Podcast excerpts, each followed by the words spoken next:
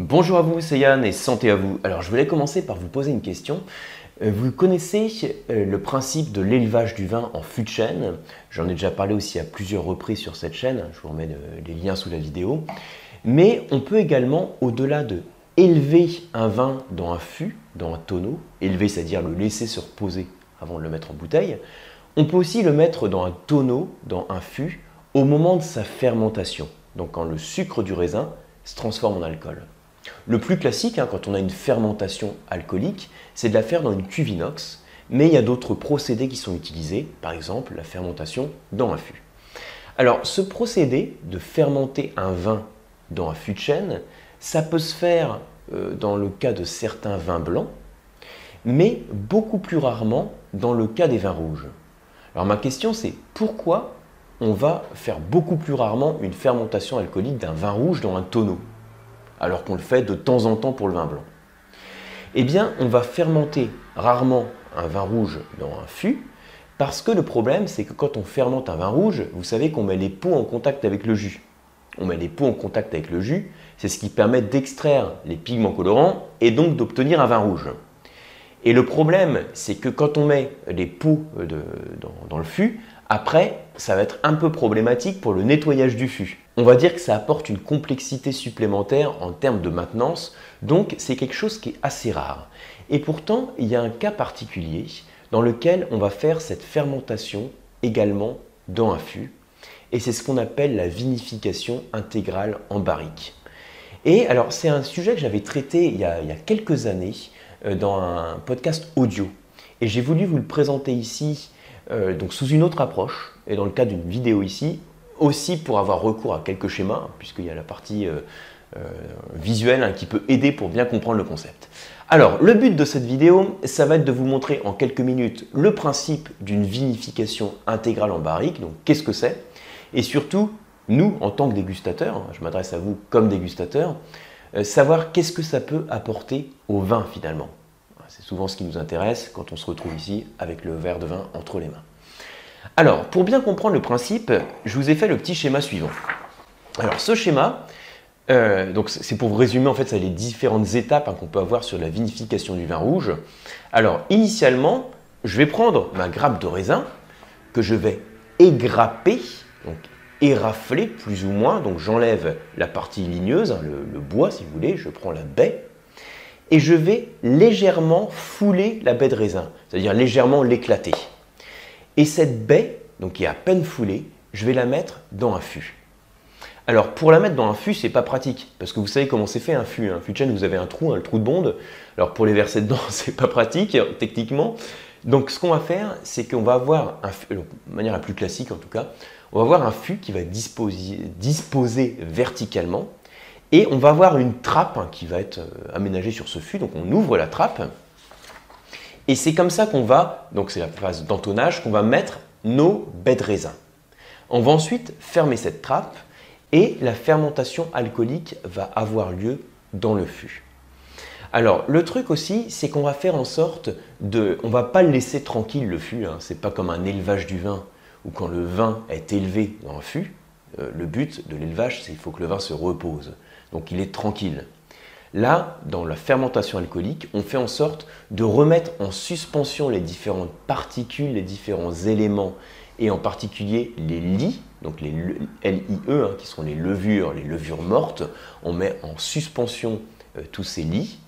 Et pour les mettre en suspension, alors de manière classique, quand on a, on va dire un contenant, c'est qu'on prend un bâton et puis on les fait bouger. C'est joliment dit. Donc c'est la phase, du pigeage. Donc là, c'est un bâton que j'ai dessiné là. Dans le cas d'une vinification intégrale, on peut pratiquer le pigeage, mais on va aussi faire des rotations en fait de notre tonneau. Quand on fait bouger le tonneau, hein, simplement, logiquement, hein, ça remue le tonneau, ça remet en suspension toutes les particules qu'on a dedans, et donc ça permet d'extraire euh, des différents composés et de favoriser le bon déroulement de la fermentation alcoolique. Et puis ensuite, il va falloir qu'on fasse le Donc en gros, on, va, là cette fois, on va vider la cuve, on va presser le chapeau de marc.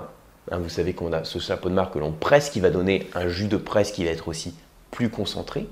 Et ensuite, ce jus de gouttes que j'ai écoulées de mon fût et le jus de presse, je les assemble et je les remets dans mon tonneau. Hein, c'est pour ça que ça s'appelle une vinification intégrale.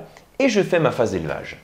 Donc vous voyez, en fait, le terme de vinification intégrale en barrique, hein, c'est très logique, hein, c'est très simple à comprendre. Le principe, c'est que euh, toute l'intégralité du process se fait dans une barrique. On met les raisins dans notre fût, on fait notre fermentation alcoolique couplée à la macération en effectuant des rotations de notre fût. Et puis ensuite, on va faire, après le pressurage du, mar, on va faire la phase d'élevage. Alors honnêtement, ça peut être, la, fermentation alcoolique va être assez lente, couplée à cette macération. Ça peut durer un mois et au bout d'un mois, on va faire l'élevage qui va durer plus ou moins longtemps en fonction du vin. Cette vinification intégrale, on la pratique dans différentes régions viticoles de France. Hein. On peut l'avoir dans le Bordelais, on peut l'avoir dans la Loire, dans le Languedoc-Roussillon, en Provence, dans différentes zones dans lesquelles on va trouver des vins qui vont être travaillés en vinification intégrale. Donc ça, c'est le premier objectif ici sur cette vidéo, c'est euh, que vous ayez en tête la notion de vinification intégrale. Alors maintenant, on peut se demander, mais qu'est-ce que ça apporte au vin de faire une vinification intégrale? Est-ce qu'il y a des caractéristiques différentes entre deux cuvées?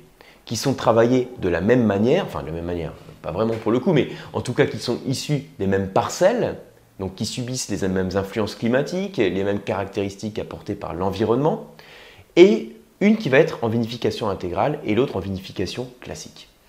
Eh bien, ce qu'il faut savoir, c'est que quand on met le vin dans sa fermentation alcoolique, qu'on le met dans un fût, vous avez donc le contenant qui est du bois, et ce bois a une certaine porosité qui permet un apport d'air modéré, une forme de micro-oxygénation. Et cette micro-oxygénation, elle permet de favoriser le développement de certains composés qui sont créés par la fermentation alcoolique. Hein, vous le savez tous, la fermentation alcoolique, c'est le sucre qui donne de l'alcool. Donc, mon sucre de raisin, du raisin donne de l'alcool.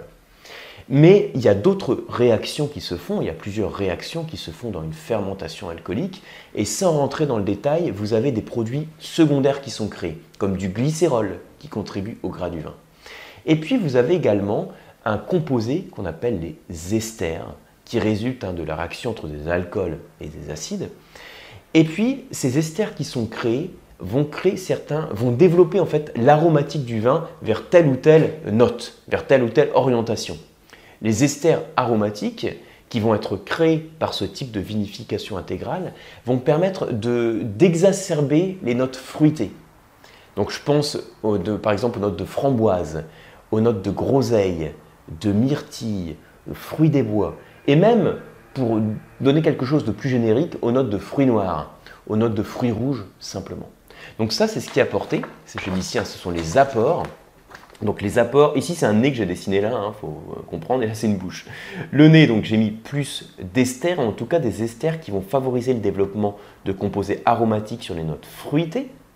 Et puis ensuite, au niveau de la bouche, on va surtout, alors euh, on va dire qu'on va développer la finesse du vin, son élégance, mais vous savez que j'aime bien euh, mettre des mots assez carrés sur le vin, même si on peut parler de finesse et d'élégance et de se dire, effectivement, c'est des sensations que je ressens en bouche mais c'est bien de savoir précisément à quoi ça correspond.